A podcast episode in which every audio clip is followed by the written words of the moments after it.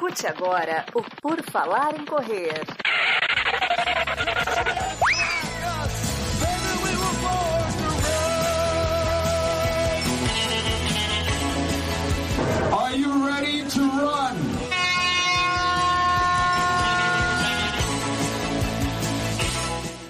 Começa mais um episódio do podcast do Puro Falar em Correr. Este podcast, que caso você não saiba, esteve no top 50 do Spotify. É o melhor podcast de corrida do Brasil e quiçá, quiçá do mundo, né? E de esportes a gente não pode dizer que estamos em primeiro porque o Spotify diz que é o 48. Mas a gente chega lá e hoje estamos aqui para mais um episódio informativo, contribuindo para você, querido ouvinte, Hoje você que vai fazer a maratona de Porto Alegre, que vai estar em Porto Alegre, e você que quer tirar algumas dúvidas de nutrição, nós vamos te ajudar, porque eu vou conversar aqui com a Denise Intrudo, que é nutricionista, nutricionista esportivo, atende atletas aí em Ironman, triatlo, maratona, endurance e vamos tirar várias dúvidas aqui. Seja bem-vinda, Denise, tudo bom? Tudo, tudo ótimo. Obrigada pelo convite. É um prazerzão estar aqui.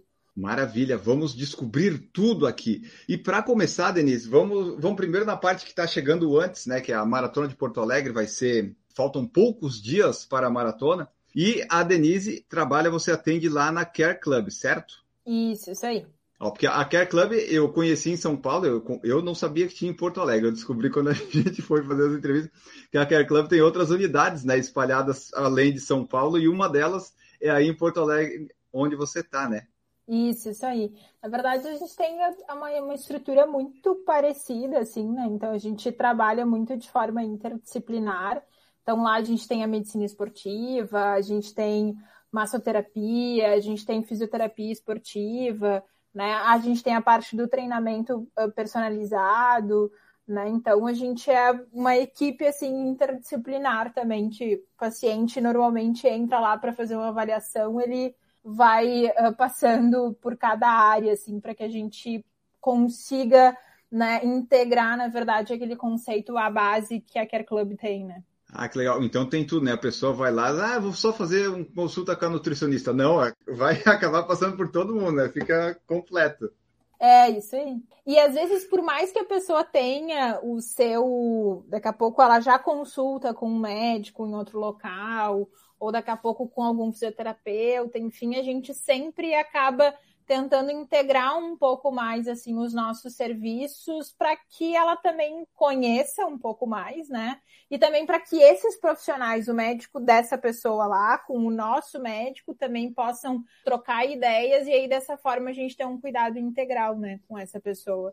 Tá, e a Care Club em Porto Alegre está oferecendo, vai oferecer alguns serviços para os corredores que estiverem em Porto Alegre para maratona. Isso, isso aí. Então, assim, a partir do dia 6, que vai ser a semana pré-maratona, a gente vai deixar o Fast Recovery livre, free para todo mundo. Olha. Obviamente que precisa entrar em contato para fazer o agendamento, mas nessa semana a gente vai ter o Fast Free e para quem for fazer algum trabalho de liberação com a massoterapeuta ou se não com, com o nosso fisioterapeuta, tem 30% de desconto também em cima uh, da sessão, né? Além disso, a gente está preparando para sexta-feira pré-prova um workshop, assim, na verdade, um bate-papo entre a nutrição, a medicina esportiva e a fisioterapia, algumas dicas visando a prova, porque obviamente né, ninguém vai fazer grandes mudanças até domingo, né? Mas a gente vai proporcionar esse bate-papo assim lá a partir das 6 horas da tarde. Uma das coisas também legais que vai ter no sábado, a gente vai ficar no shopping, na, na frente, na verdade, do shopping de retirada de, de kits então a gente vai ter ali um serviço de van e tal gratuito que vai levar a pessoa que vai fazer a maratona lá para Quer fazer fast recovery e aí depois Olha. vai largar novamente lá no lá no Barra. Então a gente tá é uma semana que tá que tá cheia de, de, de, de, de eventos assim dentro da unidade. Vai vai estar tá movimentado, vai cancelar os atendimentos só para atender os atletas. É, é verdade. E também uh, a gente vai fazer uma live no dia 6, que vai ser sobre o trajeto, sobre, sobre o percurso, né, da, da maratona, tá. assim, pra galera entender um pouquinho mais. Então, você que está ouvindo o podcast, se está ouvindo isso depois do dia 11, 12 de junho, eu não tenho culpa, né? Você tinha que ser um ouvinte que ouve as coisas na hora, mas fique sabendo que você perdeu uma boa oportunidade. Se você está ouvindo antes, vá lá e aproveite, porque eu gostei dessa parte. A van vai me pegar no shopping, vai me levar para a Care Club, eu vou fazer uma recuperação, ela vai me trazer de volta. Isso aí é, é bom, isso. Eu gostei disso. Pena que eu só vou chegar sábado à tarde lá. Que pena. Senão eu ia usar, com certeza. O que, que é esse recovery free que vai ser? É tipo aquelas botinhas? O que, que é? Na verdade, é aquelas banheiras geladas. Né? Então, aquela banheira de. Se não me engano, é... eu nunca sei falar direito o nome, tá? E me desculpem se eu esquecer alguma coisa aqui, porque como eu tô gestante, parece que meu cérebro ele é sugado e eu não consigo lembrar de nada, tá? Mas são aquelas banheiras de crioimersão, se não me engano, que permanecem entre 10 graus, né? Então a gente tem essa o fast cover é composto de 10 minutos na banheira e depois 20 minutinhos daí de, de bota, que também dá uma boa de uma aliviada, né? Já prepara aí as pernas para os 42 e 195 metros de domingo. Ah, não, eu acho que eu gosto mais só da bota, viu, Denise? Esse negócio de Porto Alegre vai estar 4, 5 graus, não sei se eu quero. Mas tu sabe que é bem bom, na verdade, no, no, no é bom, início, né? assim, que, que dá um pouquinho mais, assim, de dor, mas passou os dois primeiros minutos, assim, vai que é uma, vai que é uma beleza, assim. Acostuma, né? Daí depois que você sai, você sente até, ah, nossa, tá até quente aqui fora. É, é, isso aí. E para o pessoal que estiver ouvindo o podcast, quem está vendo a live quiser ir lá, tem que entrar em contato tem, ou vai lá na, na Care Club, como é que faz? Pode entrar em contato com a gente, tá? Então a gente tem o Instagram da Care, que é uh, care.club. E também nós temos o Instagram da unidade aqui de Porto Alegre, né? Que é care.club.poa. Né? E ali tem o link, então, para a página da maratona, né? Onde a gente vai ter esses serviços e lá tem os nossos contatos, né? Então, as pessoas que querem fazer esse fest precisam entrar em contato com a gente para que a gente realize uh, o agendamento, né? Porque vai ter muita gente de fora a gente já estava recebendo agendamentos em relação ao Fast Recovery em março. Nossa. Então, por isso que é importante entrar em contato para que a gente ajuste lá a agenda, enfim, não tenha problema nenhum. Ah, então pode ser que não tenha não tenha vaga se a pessoa demorar muito, pode ser que né? É, se ela demorar muito, sim. Pode acontecer, não pode demorar. E onde é que fica a Care Club em Porto Alegre? Para o pessoal que depois que quiser ou que, né, que vai querer consultar, conhecer melhor depois que gostar do que fizer uhum. ali na semana da maratona. Fica na Dona Laura, na rua Dona Laura, que é bem pertinho da Gate, bem pertinho do Parcão, que é hum. no, no, no bairro Moinhos de Vento. Bem pertinho do parque, e aí fica nessa região ali. O Parcão é aquele que tem aquela pistinha de terra que o pessoal corre? Ou é o Não, outro parque? ali é a Redenção, que também é perto. É mais ou menos uns 3 quilômetros, não, acho que uns 2 quilômetrozinhos da Redenção. Então eu estava confundindo os parques. é, porque e... assim, tem pista de corrida no Marinha, que é uh, aquele parque que fica ali na Orla. E aí tem a, a, Redenção, que daí tem uma pista assim que a galera utiliza mais, principalmente ao longo da semana. E aí o Parcão a gente não, a gente não tem pista. Normalmente a galera, quando corre, corre mesmo ali na, na volta, sabe? Do parque. Certo. O horário de atendimento dela é segunda a sexta, 7 às 9, sábado 8 às 14, é isso? Isso, isso aí. E daí então o pessoal que estiver vendo a live, que estiver ouvindo o podcast, pode ir lá conferir vai ter tudo isso que a Denise falou. Você vai tem os links também no, no Instagram da Care Club, eu vi, né? Tem um link que leva lá para a pessoa que quiser agendar. Então você pode ir lá. Vai ter palestra e consulta com a Denise, não? Consulta é só agendar horário, mas a gente não pode fazer milagre para a prova domingo, né? Se quiser em outras maratonas não tem problema. Mas aí na sexta-feira a gente vai ter um workshopzinho que eu vou falar, o nosso médico do esporte também vai falar.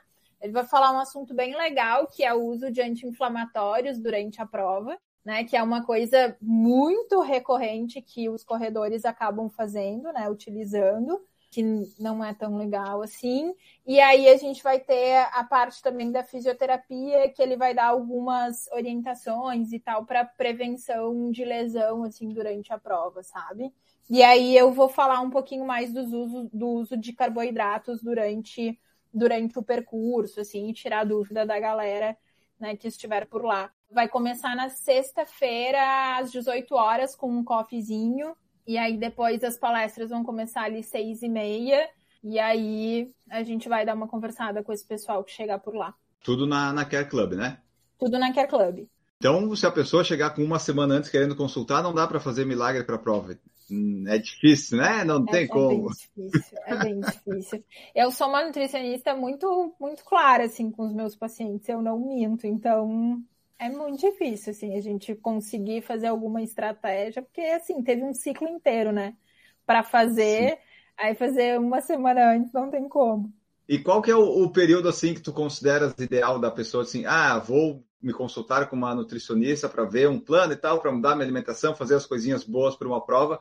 É mais ou menos um ciclo de uma maratona. Quanto que tu acha que é o ideal assim para conhecer o paciente, passar as estratégias? É, a gente, a gente pensando que o objetivo final, digamos, da pessoa seja a maratona é antes de iniciar o ciclo, né? Então, quando ela está no período ali de base, antes do início do ciclo, para a gente já fazer algumas correções em relação à alimentação e acompanhar essa pessoa ao longo do ciclo inteiro, né? Porque é ao longo do ciclo que a gente vai treinando as estratégias que a gente vai utilizar na prova nada a gente simplesmente treina do nada, assim, tira da cabeça, ah, não, eu vou usar tal coisa. Não.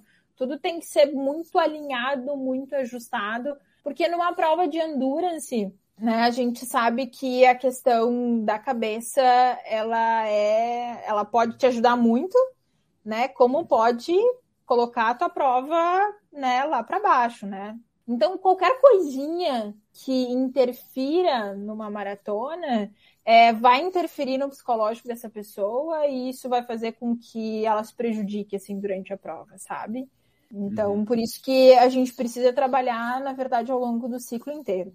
E como é que é esse trabalho que funciona? Pelo menos no, no, seu caso, como é que você atende? É tipo, passa cadáveres, passa alimentos, testa alimentos, faz coisa de peso, tira a pressão de gordura. Como é que é o, o detalhamento assim, do como é que é um atendimento, tudo que ele aborda? Primeiro de tudo, a gente tem que trabalhar em cima do objetivo da pessoa, né? Eu trabalho com pessoas que buscam fazer sub 3, assim como eu trabalho com pessoas que buscam simplesmente completar a sua maratona, independente do tempo que ela vai fazer. Então a gente sempre tem que pensar nesse objetivo e como é que a gente vai buscar isso. Sempre que a gente faz uma, uma, uma consulta né, de nutrição, eu faço avaliação nutricional, que é uma avaliação, na verdade, da tua rotina de treinamentos, da tua rotina de vida, da tua rotina de alimentação, alguns sinais e sintomas clínicos que são importantes. Então, a gente tem questionamentos desde a questão uh, de sono, dos hábitos intestinais, que hoje a gente sabe que tem uma grande interferência, inclusive, nos esportes de endurance. Né? Então, assim, a gente vai esmiuçando realmente quais são os problemas que essa pessoa está nos trazendo em relação à alimentação, à sua rotina. Eu faço avaliação física para a gente conseguir determinar ali, mensurar né, a quantidade de peso de gordura, de peso muscular, né, de percentual de gordura, de peso magro também. Peso magro é diferente de peso muscular, as pessoas acabam confundindo um pouco. Eu não faço a mínima uh, ideia da diferença entre eles. É, por exemplo, peso magro. A, a urina é peso magro. E peso muscular é a tua estrutura músculo-esquelética mesmo. Então, às vezes, tu vai num, num, profissional e ele só faz lá a avaliação e distingue peso magro e peso de gordura. Só que dentro desse peso magro está composto peso ósseo, peso residual e o peso realmente de estrutura músculo-esquelética. É esse peso de estrutura músculo-esquelética que a gente sempre tem que ficar atento e não ao peso magro, porque a pessoa, ela sempre vai mudar o peso magro entre uma avaliação e outra, né? Se ela, por exemplo, tem mais retenção, ela pode aumentar o peso magro dela, mas isso não quer dizer que ela aumentou o peso muscular. E aí eu gosto de trabalhar muito quando o paciente ele vem para mim, né? Eu sempre questiono como é que é a semana de treinamento dele, né? Divido o que que são os treinamentos de intensidade, o que que são as rodagens mais leves e os treinamentos longos, né? E aí eu calculo um planejamento alimentar para cada dia e, obviamente, também para dias sem treinamento. Para um treino, por exemplo, de pista, a gente vai ter um pré-treino específico para o treinamento de pista, um pré-treino específico para o treinamento longo, um pós-treino também específico para cada momento, sabe? Não é porque, ah, não, eu corro seis vezes na semana. Ok, tudo bem que tu corre seis vezes na semana, mas o que, que metabolicamente a gente está utilizando nesse momento, né? Qual é a demanda energética? Ela está vindo através do carboidrato, ela está vindo através da oxidação, da queima da gordura, né? Então, isso tudo a gente precisa entender para que a gente consiga estruturar um planejamento alimentar. E daí você faz o do treino e faz o do dia todo também, ou só na parte do treino? E daí você diz, ah, na parte do dia você faz faço o que você quiser. Faço o dia todo. Não, não, faço, faço o dia todo. Mas assim, ó, eu gosto muito de trabalhar, Enio, baseado em comida de verdade. Eu acho, assim, muito ilusório eu sempre brinco com os meus pacientes, né? Eu não sou aquela nutricionista que às três da tarde vai te prescrever uma panqueca com farinha de amêndoas e farinha de linhaça, porque isso é inviável. Você vai fazer por uma, duas semanas e depois tu não vai fazer, porque a nossa rotina de vida, cara, é, é família, é filho, é trabalho. Assim, a gente infelizmente não vive para treinar, a gente não ganha dinheiro em função disso, uhum. né?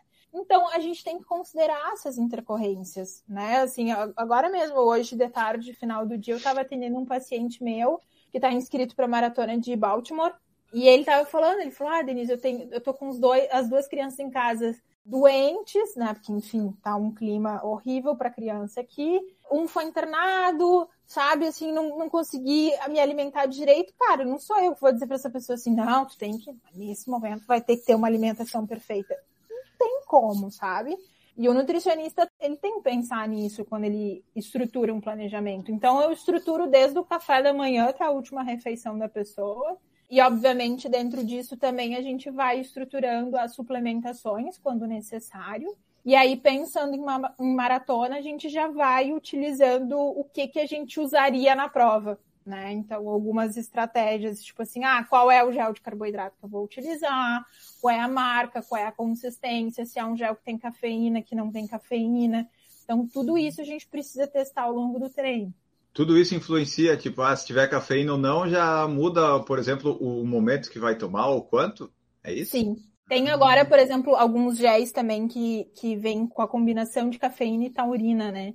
Então, não são todos os géis que eu vou usar na prova com taurina. Eu preciso ajustar isso para a pessoa. Ah, eu compro aleatoriamente os mais baratos e uso três por meia maratona. Então, acho que é por isso que as coisas não estão dando tão certo. Pode ser isso. Pode Porque ser, basicamente, basicamente, tipo assim, eu, eu uso um gel no 6, no 12 e no 18, independente do que aconteça. Então pode ser que. que Mas é que gel de carboidrato, a recomendação não é por quilômetro, é por tempo. É, tem isso também, né? Tá aí, é mais um erro. É. Então, na verdade, a recomendação, o uso é entre 40 a 45 minutos utilizar um gel de carboidrato. Tudo bem que é, é, o certo é esse, mas psicologicamente eu, eu às vezes me sinto, se eu demorar 8 km para tomar um gel, eu, vou, eu me sinto que eu não tô, sabe, que eu tô perdendo energia. É claro uhum. que é mais psicológico, né? Mas tipo assim, pô, já tô no oitavo quilômetro e não repus, né?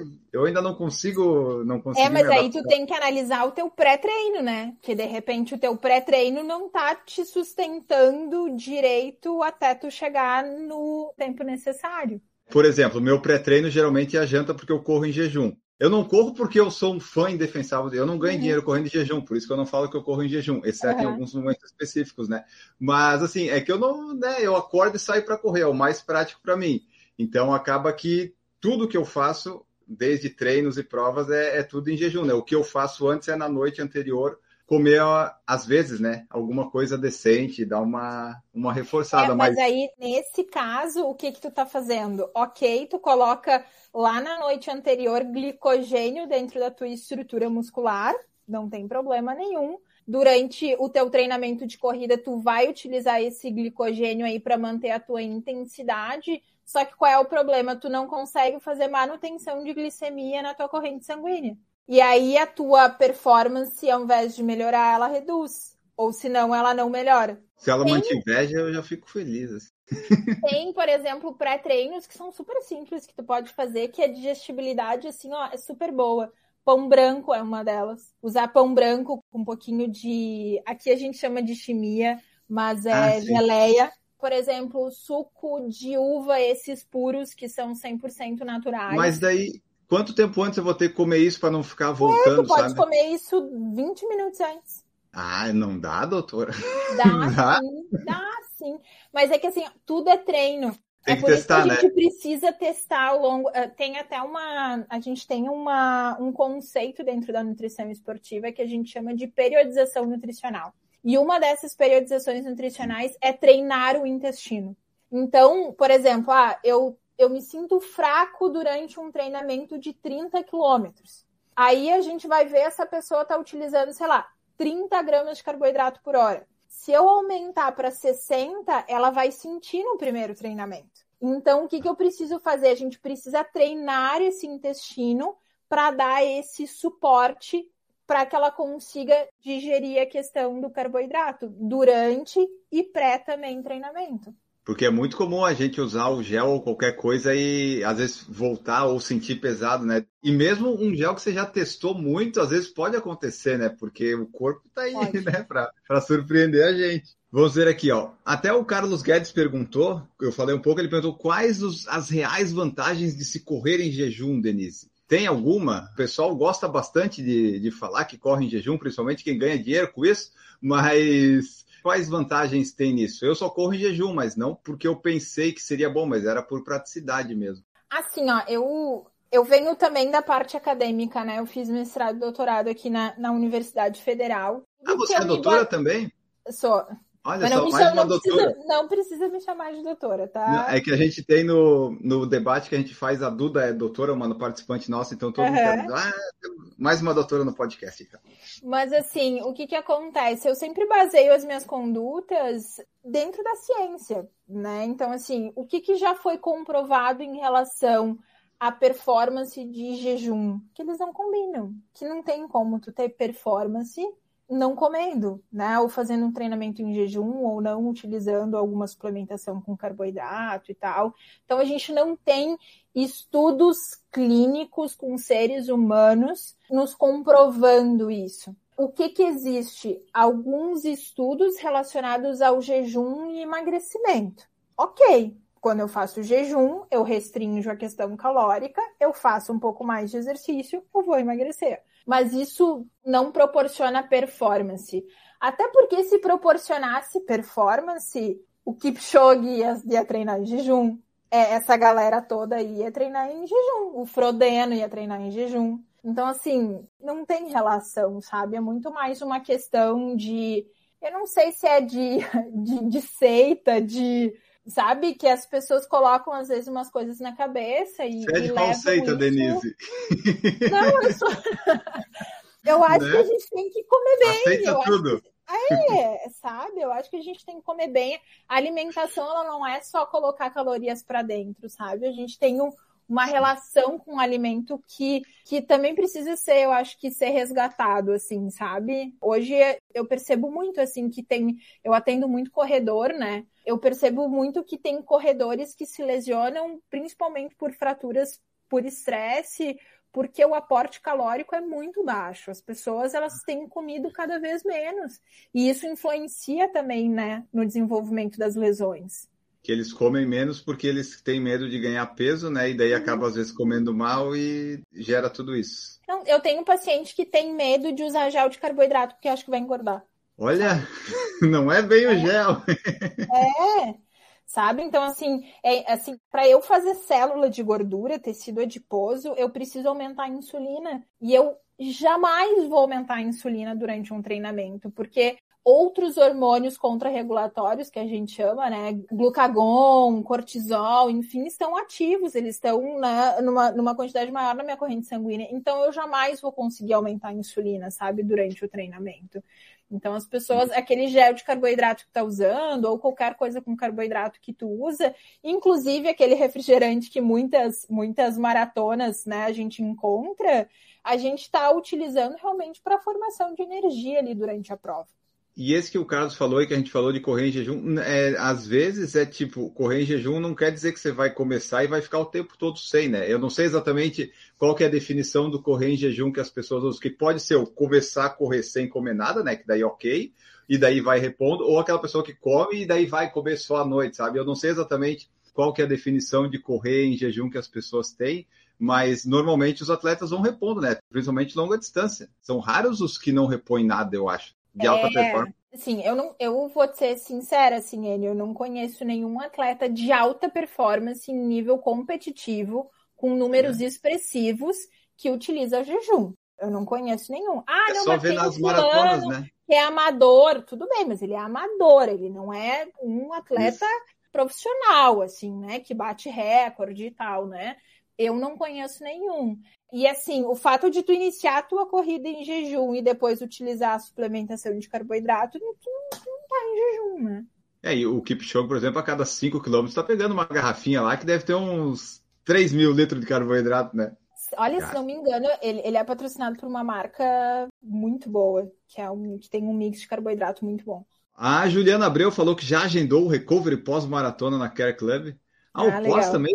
Ah, ah o pós também. O pós também. É na próxima semana, que daí é atendimento normal, é isso? É, daí assim, até o final do mês, as pessoas que fizeram a maratona, ao agendar lá, nos comprovar que fizeram a maratona, enfim, qualquer distância, aí tem 30% de desconto no nosso, no nosso recovery. Então, oportunidade aí, você que está ouvindo o podcast depois e correu a maratona, aproveite lá. Daniel Strazula colocou aqui, ó. Comecei acompanhamento de nutrição pela primeira vez depois de sete anos e é outro mundo. Em três meses e meio, baixei o pace dos longos, que antes era 4,30, sofrendo para 4,5. A parte da alimentação aliada à suplementação e pós-treinos para recuperar ajuda infinitamente. Aí, ó, um depoimento importante aí, Daniel. É, legal. Daniel tá correndo bem. É porque vai. o nosso objetivo com a nutrição esportiva também as pessoas acabam confundindo. Elas vão no nutricionista esportivo achando que é o nutricionista que vai dar suplemento. Não, não é isso.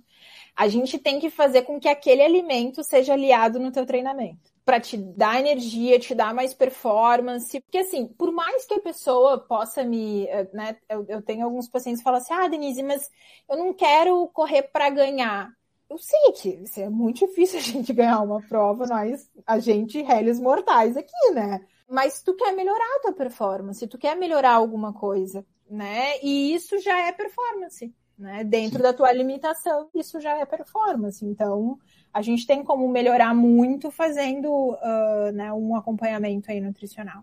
Pelo menos não sofrer, né, correndo, assim, já, ok, já, já, já é uma performance, vamos dizer assim, né? não, não tá é. tá sofrendo fazendo aquilo lá. E nisso aí que você falou da nutrição esportiva, que o pessoal procura, de endurance e tal, que tem que aliar a alimentação com os treinos, tem alguma preocupação disso acabar ocasionando, de repente, um ganho de peso que pode atrapalhar o atleta? Ou geralmente isso já é pensado para que no volume de treinamento isso fique meio que equalizado? Porque as pessoas veem, às vezes, o número da balança, né? Que não é o que deveria ser levado em conta, mas, putz, estou dois quilos mais pesado, a pessoa pensa daí levar dois quilos a mais sempre pode parecer ruim, né? Então eu não sei é, como é que funciona. É, o que, que, a gente tem que cuidar muito com a questão do endurance é o, que, é o seguinte, né? Não adianta eu ter um atleta que é pesado, inclusive pesado de estrutura muscular. Tem vezes que ao iniciar o ciclo, talvez a gente tenha que reduzir um pouquinho de peso muscular, sim, porque peso muscular é mais pesado do que peso de gordura.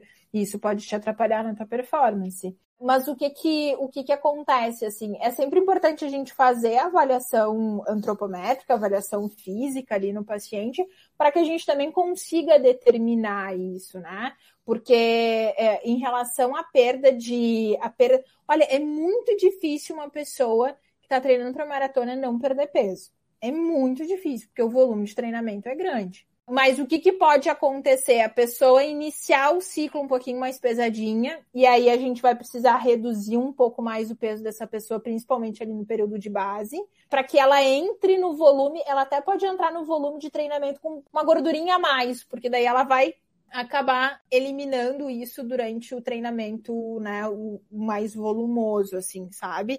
Se a pessoa já tem um percentual de gordura baixo, assim, eu vou sempre mantendo esse percentual de gordura até chegar o, o volume, assim. Para que daqui a pouco não baixe muito, baixar também percentual de gordura muito, faz com que a gente faça uma alteração também hormonal, então também a gente precisa cuidar em relação a isso. O Renato Chikawa colocou assim, ó, o que é menos pior, álcool, açúcar ou farinha? Se eu tivesse que eu tenho que escolher um deles, sabe? Tipo, eu não vou escolher os três, eu quero só um. Qual que seria o menos pior? O que, que é menos pior?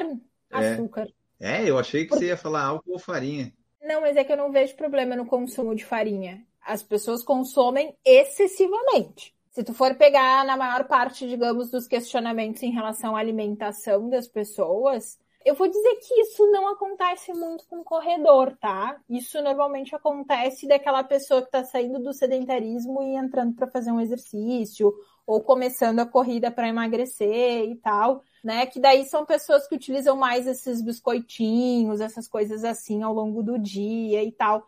Normalmente quem já tá na corrida mais tempo já fica um pouco mais consciente, na verdade, às vezes a gente até tem que brigar para comer um pouquinho mais. Açúcar para mim é menos pior porque eu consigo oxidar, né? Eu consigo queimar esse açúcar durante o treinamento. Álcool, ele é calórico e ele causa desidratação, né? Então ele causa desidratação na tua estrutura muscular. E isso pode acabar favorecendo as câimbras durante os treinos mais longos. Então, vou dizer para vocês que eu não gosto do álcool. Então, num pré-prova, vá, pega um bolinho de chocolate, pega um macarrãozinho, mas não pega o, a não, cerveja, né? Não. Na verdade, quando eu faço acompanhamento dos meus pacientes, eu sou bem como eu falei aqui no início, eu sou muito clara com os meus pacientes. Assim, paciente que vem, ai, Denise, porque eu uso aquele gelzinho lá de, de três pila e não sei o que. Não, vai comprar um gel decente né? Sempre falo.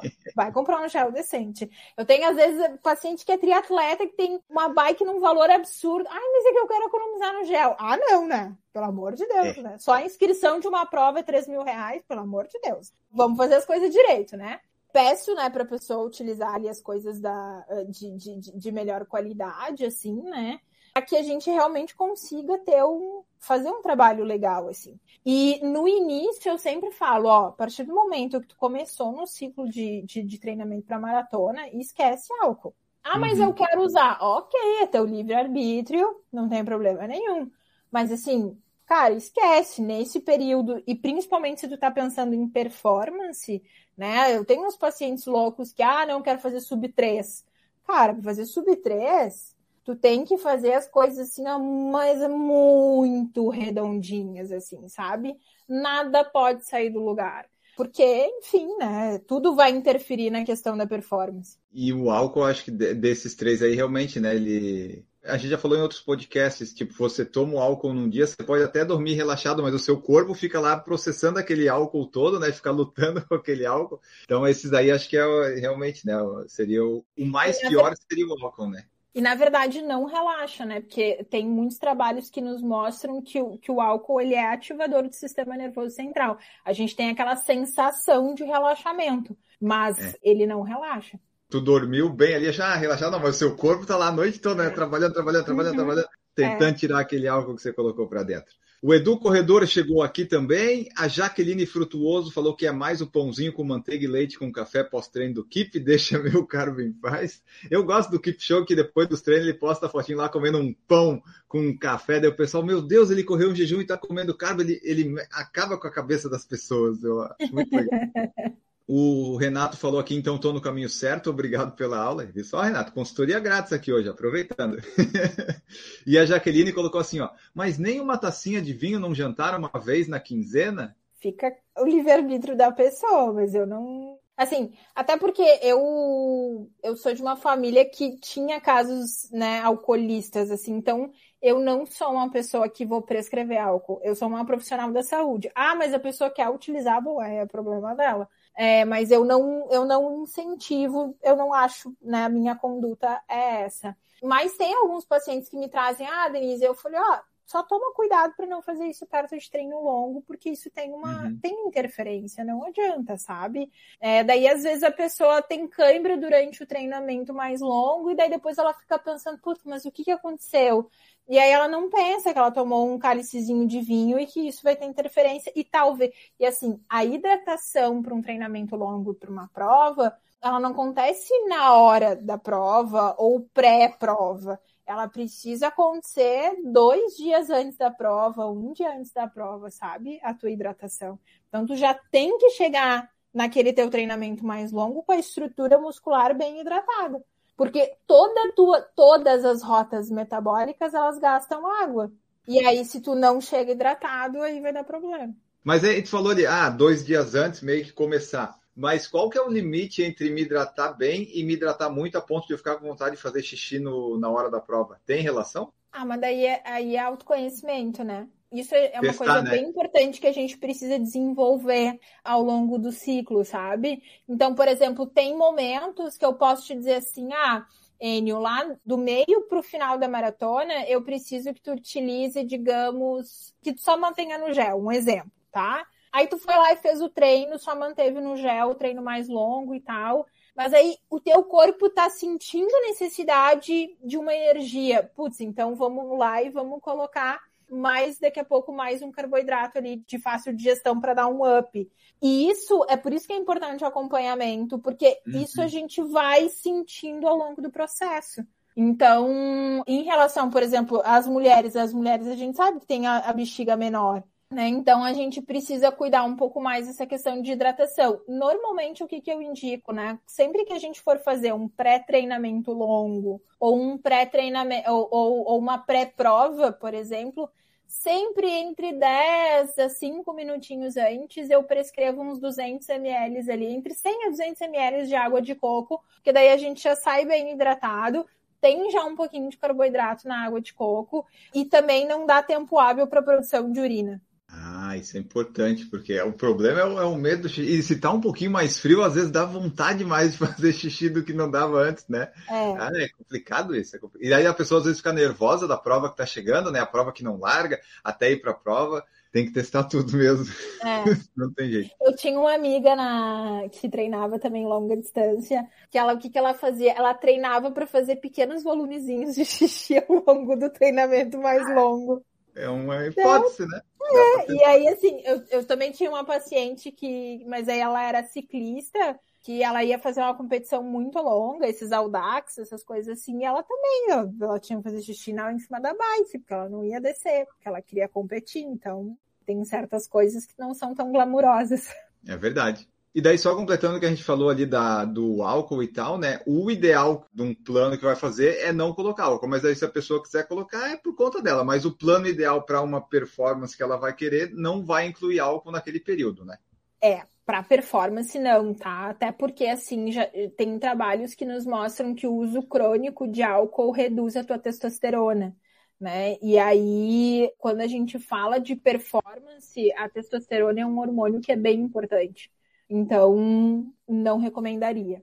Antes de eu fazer as próximas perguntas, Denise, só me diga desde quando tu atendes na área de nutrição e teu histórico aí no esporte, corrida, como é que é? Só para o pessoal saber. Eu atendo nutrição desde 2009, né? Então vamos fazer agora, vai fazer no próximo ano 15 anos que eu sou formada. Atendo já há 15 anos corredores, praticantes de exercício, né, atletas e tal. Eu comecei a correr em 2006. A primeira prova que meu queridíssimo marido, que na época era namorado, me inscreveu foi uma prova de 10 quilômetros. Eu não fazia a mínima ideia o que era essa distância.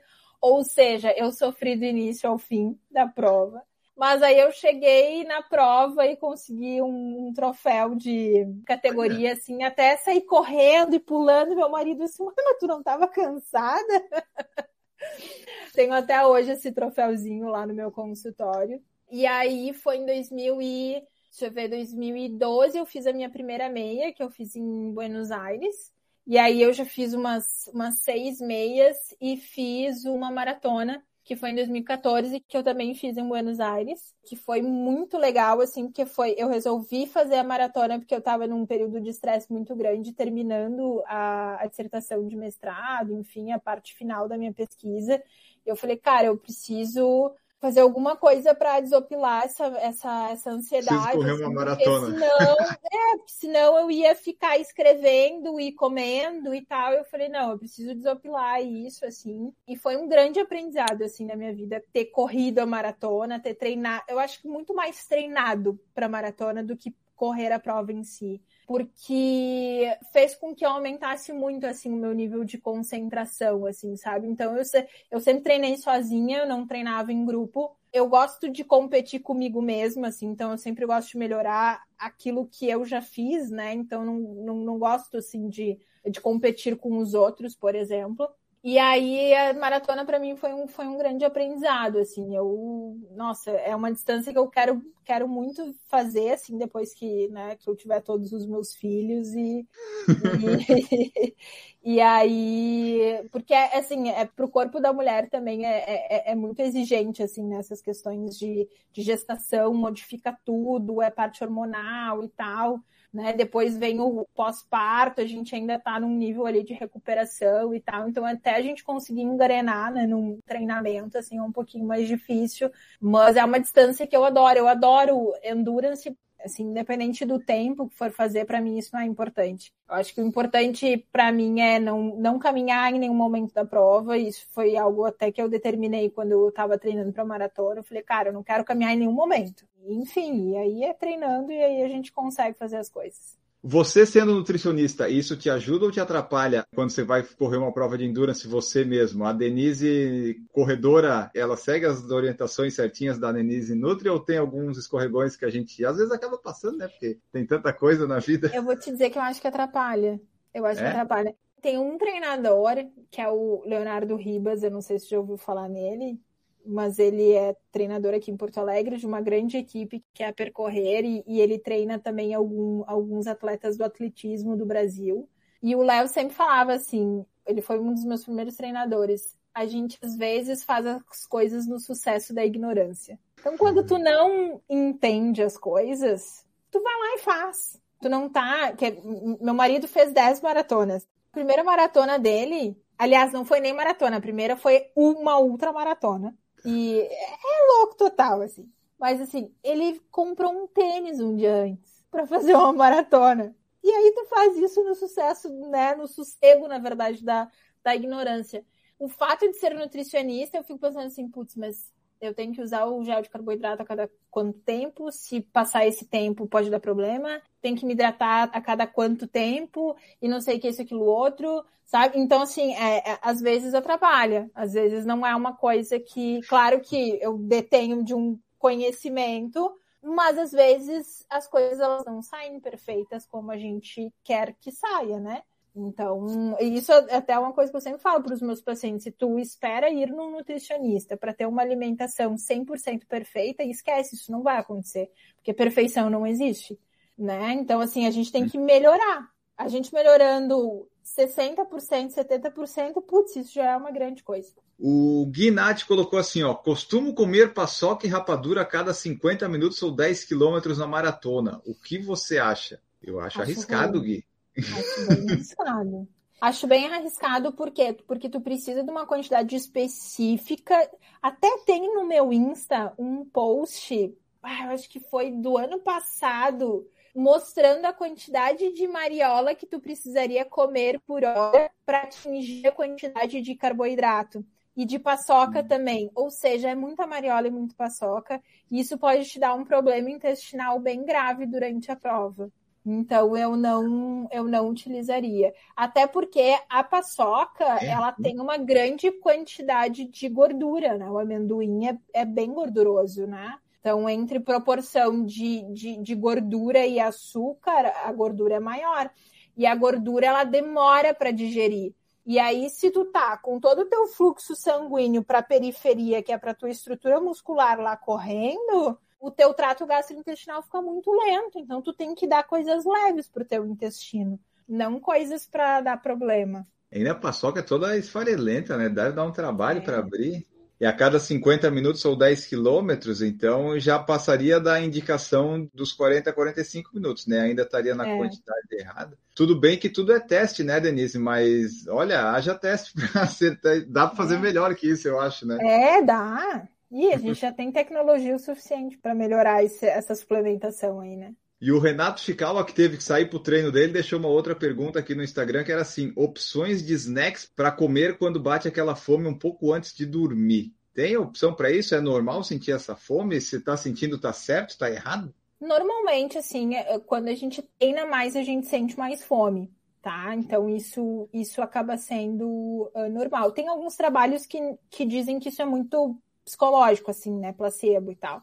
Mas isso também pode acontecer da pessoa estar comendo pouco ao longo do dia e ter momentos do dia que ela tem mais fome. Normalmente, uma das estratégias que a gente faz para incluir antes de dormir, assim como ceia e tal, é fazer uma combinação de, na verdade, é ter ali uma fonte de proteína legal. E aí aqui eu tô falando tanto para vegetarianos quanto para pessoas que comem carne normal e tal, mas uma fonte bacana de proteína para auxiliar no processo de recuperação uh, muscular, assim. O Rainier Souza perguntou o que você acha da palatinose, derribose, betalanina, creatina, taurina, dextrose, essas coisas todas aí. Você indica o pessoal usar só para momentos específicos? São boas de... mesmo ou tem algumas que é meio que enganação? Derribose não tem nenhum estudo científico dizendo que aumenta a performance. Palatinose, ela é um carboidrato de mais difícil digestibilidade, então eu não gosto de, de utilizar em grandes distâncias. Eu utilizaria, por exemplo, para um diabético que depende de insulina, que a gente tem que aumentar um pouco mais e manter carboidratos né, de processo mais lento, assim, digestivo mais lento. Mas os estudos relacionados à palatinose são muito mais em obesos, sobrepesos e tal, eles não têm, assim, a gente não tem grandes estudos relacionados à performance. Outra coisa que ele falou, betalanina, né? Creatina, taurina. É, betalanina, creatina são suplementos que existe comprovação científica, eles melhoram a performance. A gente pode utilizar, por exemplo, tanto beta quanto creatina para um corredor, não tem problema nenhum. A gente vai usar doses, na verdade, diferentes. Elas têm efeitos diferentes. A creatina, por exemplo, ela tem um efeito agudo, então eu usei e vai me dar o efeito. A betalanina ela tem um efeito crônico, porque ela precisa ter no mínimo ali entre seis a oito semanas de uso para aumentar algumas proteínas dentro da tua musculatura. Qual que me deixa pinicando quando eu tomo? Betalanina. Nossa, é, é horrível. Que dá, que dá, dá parestesia que a gente chama, né? Nossa, que é o formigamento e tal. Isso. Dextrose eu acho é, uma boa utilizar. Alguns, alguns géis e alguns mix de carboidratos utilizam dextrose, mas eu não gosto de utilizar carboidratos isolados durante uma prova ou algum treinamento mais longo. Eu sempre faço um mix de carboidratos porque a forma que a gente tem de absorção deles é diferente no intestino. Então, por exemplo, se eu uso muita maltodextrina, e não uso outros carboidratos, eu posso sobrecarregar o meu transportador de maltodextrina e me gerar diarreia, por exemplo, sabe? Então a gente precisa ter esse cuidado. A taurina tem alguns estudos iniciando, assim, a, a taurina é um aminoácido que ultrapassa a barreira hematoencefálica, né? Então, ela aumenta o teu nível de concentração. Tem alguns estudos anos dizendo que melhora a performance, né? E se vocês testarem a taurina, inclusive até para questões, às vezes a pessoa precisa melhorar um pouco mais a concentração, precisa, sei lá, sentar para estudar, escrever e tal, a taurina ela tem esse potencial de melhorar um pouco mais a nossa, o nosso nível de concentração. Mas ainda a gente não tem uma relevância muito grande em função dos estudos científicos. E o Célio Moura perguntou quanto ao café, tem alguma restrição? Assim, o café ele é um, um alimento que solta bem o intestino, né? Então a gente tem que cuidar quanto a isso. Não tem nenhuma restrição, claro, não sei que a pessoa fique só tomando café no dia, dois, três litros de café e não tome nem água, né? Aí não. Mas assim, pré-treinamento, principalmente, a gente tem que cuidar, porque a cafeína acaba soltando uh, um pouco mais o intestino e isso pode prejudicar a pessoa. Então a gente tem que cuidar. Se a pessoa, por exemplo, ela já é mais ansiosa e estressada ao longo do dia, a cafeína acaba potencializando isso. Então também a gente precisa cuidar um pouco mais e ela interfere no sono, não adianta, assim, né? Então, assim, por mais que tenha, ah, ah, mas Denise, eu tomo café e eu durmo igual, ok, mas existe uma interferência da cafeína no sistema nervoso central em relação à ativação. Então, talvez se tu retirasse ali a cafeína desse período noturno ali, tu poderia dormir muito melhor. Eu, no meu caso, quando eu tomo café, geralmente depois de um tempo eu fico com vontade mais de fazer xixi, sabe? Café é uhum. horrível para mim antes de prova. Eu não tenho certeza que vai me dar vontade de fazer xixi se eu tomar café antes. Ele não ativa o intestino, essas coisas, mas libera a bexiga, que é uma beleza. Isso, na verdade, tem até um estudo que trouxe se a cafeína era desidratante ou não, né? Se, se realmente desidratava. Nesse estudo que eles fizeram comparativo com outras bebidas que tinham cafeína, não mostrou esse potencial uh, de desidratação, assim, né? Mas a gente tem muitos relatos de pacientes que trazem isso, sabe? Então eu preferiria, se for o caso dessa pessoa, eu prefiro daí nem utilizar, daí. E a Jaqueline Frutuoso falou que palatinose dá um enjoo, um enjoo absurdo nela. O Rainier agradeceu pela explanação ali dos, das oses todas. E o Guilherme Teixeira falou que tomava café antes dos treinos e não sabia o porquê, sempre vinha à vontade. Depois que ele descobriu, é. ele tirou e melhorou. Olha só, né? O é. um milagre. o um milagre de é, tirar o café. Às vezes a gente acha que é em função até da corrida, sabe? E aí, por exemplo, chega em casa depois de um treino e tem diarreia. É comum, não é normal. Então, pode ser que tenha tido um problema na refeição pré-treino ou na suplementação intratreino ou até no uso de cápsula de cafeína. Tem algumas pessoas que não toleram. E aí, por isso, esse processo de acompanhamento é legal para a gente entender um pouquinho mais quanto a isso. Antes da maratona de Porto Alegre, eu quero comer alguma coisa, um pré-prova e tal. Eu vou comer carboidrato porque eu gosto de carboidrato é melhor ir tipo num legumes, uma batata assim, ou algo que tenha farinha que pode me inflamar, me deixar inchado no dia seguinte? Você tem alguma recomendação que você faça ou é meio que o que a pessoa vem testando? Na verdade, o que, que a gente precisa fazer? Pegar a alimentação daquela pessoa e aumentar um pouco mais a quantidade de carboidrato ali três dias antes da prova, tá? Então, sei lá, a pessoa tem o hábito de comer lá na hora do almoço arroz, feijão, uma proteína, salada e tal cara, aumenta a quantidade de arroz e feijão. Uh, no lanche da tarde, vai utilizar carboidrato, então vamos aumentar essa dose de carboidrato. Até pode ser, não, tem, não vejo problema nenhum a gente utilizar um bolo caseiro, alguma coisa assim, que tem um volume de carboidrato maior. Não é bolo com recheio, nem bolo com cobertura. é um bolinho simplesinho, caseirinho, tá? Não é aquelas coisas. A pessoa vem com uma Marta Rocha. Não, pelo amor de Deus, tá? É uma coisa simples, simples mesmo. E, assim, é, eu acho que esse alimento é muito disseminado em relação ao macarrão, por exemplo, porque a gente, qualquer lugar do mundo, a gente vai e quase tem macarrão, né? Então, assim, fica muito mais fácil da gente testar, principalmente se a gente vai viajar para fazer a prova. Tentem sempre deixar lá uh, no, no pré-prova, lá no jantar pré-prova, o macarrão, macarrão simplesinho também, com molho vermelho nada com assim com grandes quantidades de leite, creme de leite, a não ser que tu vá fazer a prova na tua cidade, que tu testou aquele, digamos, macarrão ao molho, quatro queijos ao longo de todo o ciclo, nunca te deu problema nenhum, é tu que vai preparar, porque, enfim, né, a gente sabe que preparações fora, a gente nunca é. tem noção da quantidade de, de gordura que vai, essas coisas assim, né? Acho que a hidratação para a prova também é bem importante, porque o fato de eu preciso colocar glicogênio dentro da minha musculatura. Para eu colocar glicogênio dentro da minha musculatura, eu preciso consumir água também. Então, eu preciso ter uma boa hidratação, tá? Eu acho que esse é um, é um ponto bem importante.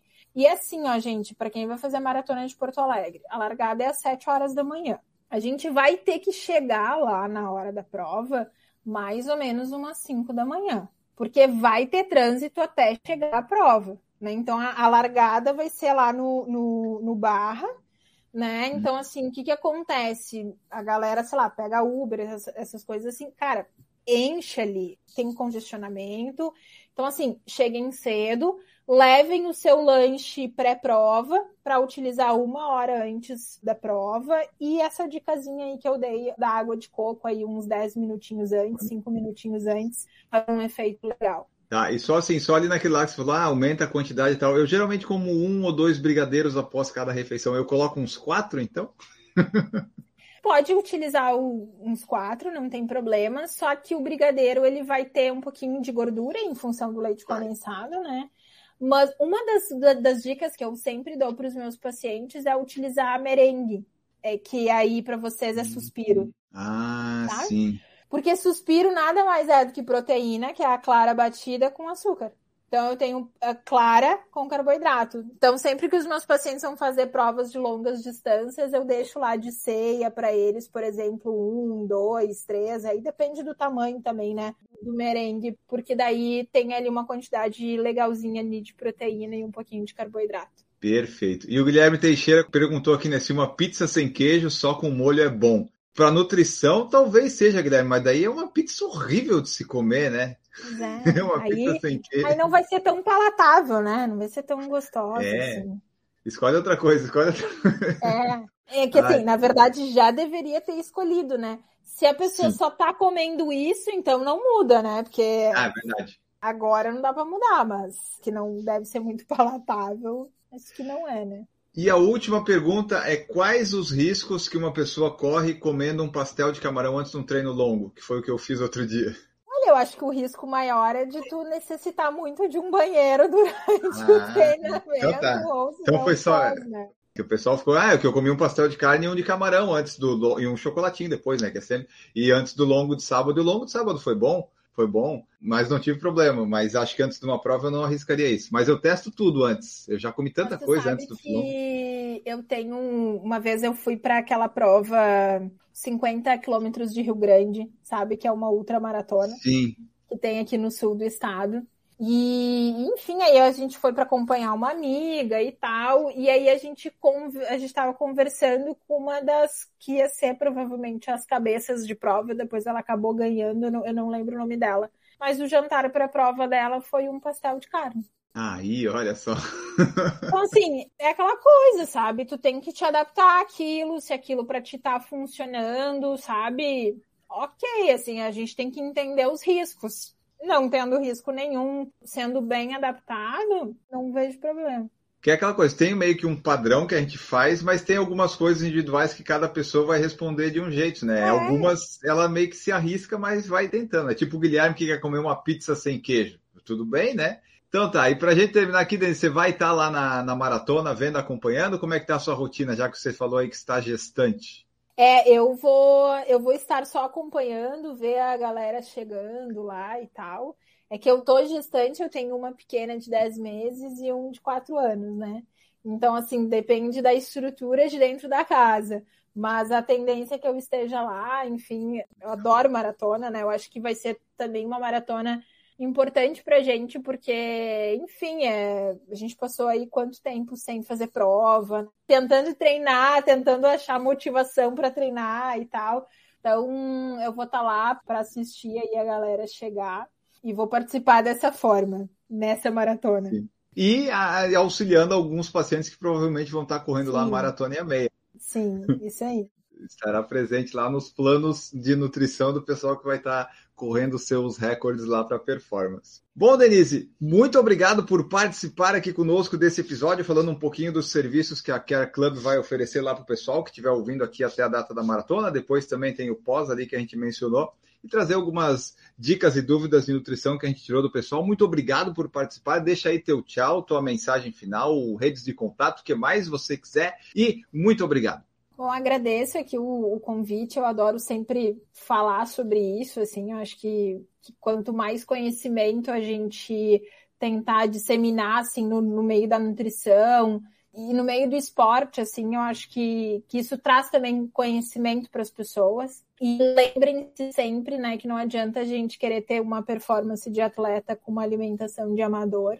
Então, por mais que a pessoa esteja iniciando o exercício físico, procurem um profissional. Aqui tem o meu contato, né? Então tem o meu Insta, que é Nutri Denise. E temos também o Insta da Care, né? care.club e o outro Insta da Care Club Porto Alegre, que é arroba care.club.poa. Então vocês podem nos, nos encontrar por lá. Obrigadão! Perfeito, muito obrigado, Denise, muito obrigado a todos vocês que acompanharam na live, que escutaram o podcast até aqui. Não se esqueçam de seguir no YouTube, curtir os vídeos e seguir no Spotify e avaliar, que isso nos ajuda bastante. Nós voltamos num próximo episódio. Tchau para vocês!